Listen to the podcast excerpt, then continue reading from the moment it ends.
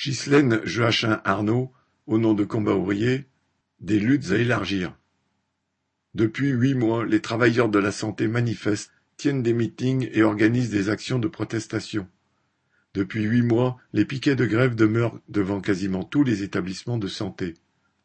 D'autres secteurs sont en lutte. Il est urgent d'élargir ces luttes en une lutte collective, générale, offensive contre la classe capitaliste et ses gouvernements successifs. De cette façon, la conscience de classe peut se renforcer chez toujours plus de travailleurs. Ainsi se construira le Parti communiste révolutionnaire des travailleurs et se prépareront la révolution sociale et la prise du pouvoir politique des travailleurs qui changeront le monde. Nous appelons tous les travailleurs et ceux qui défendent en priorité les intérêts de la classe ouvrière à voter et à faire voter pour notre candidate Nathalie Arthaud en Guadeloupe, en Martinique, en Guyane, chez tous nos frères de classe d'outre-mer et de France.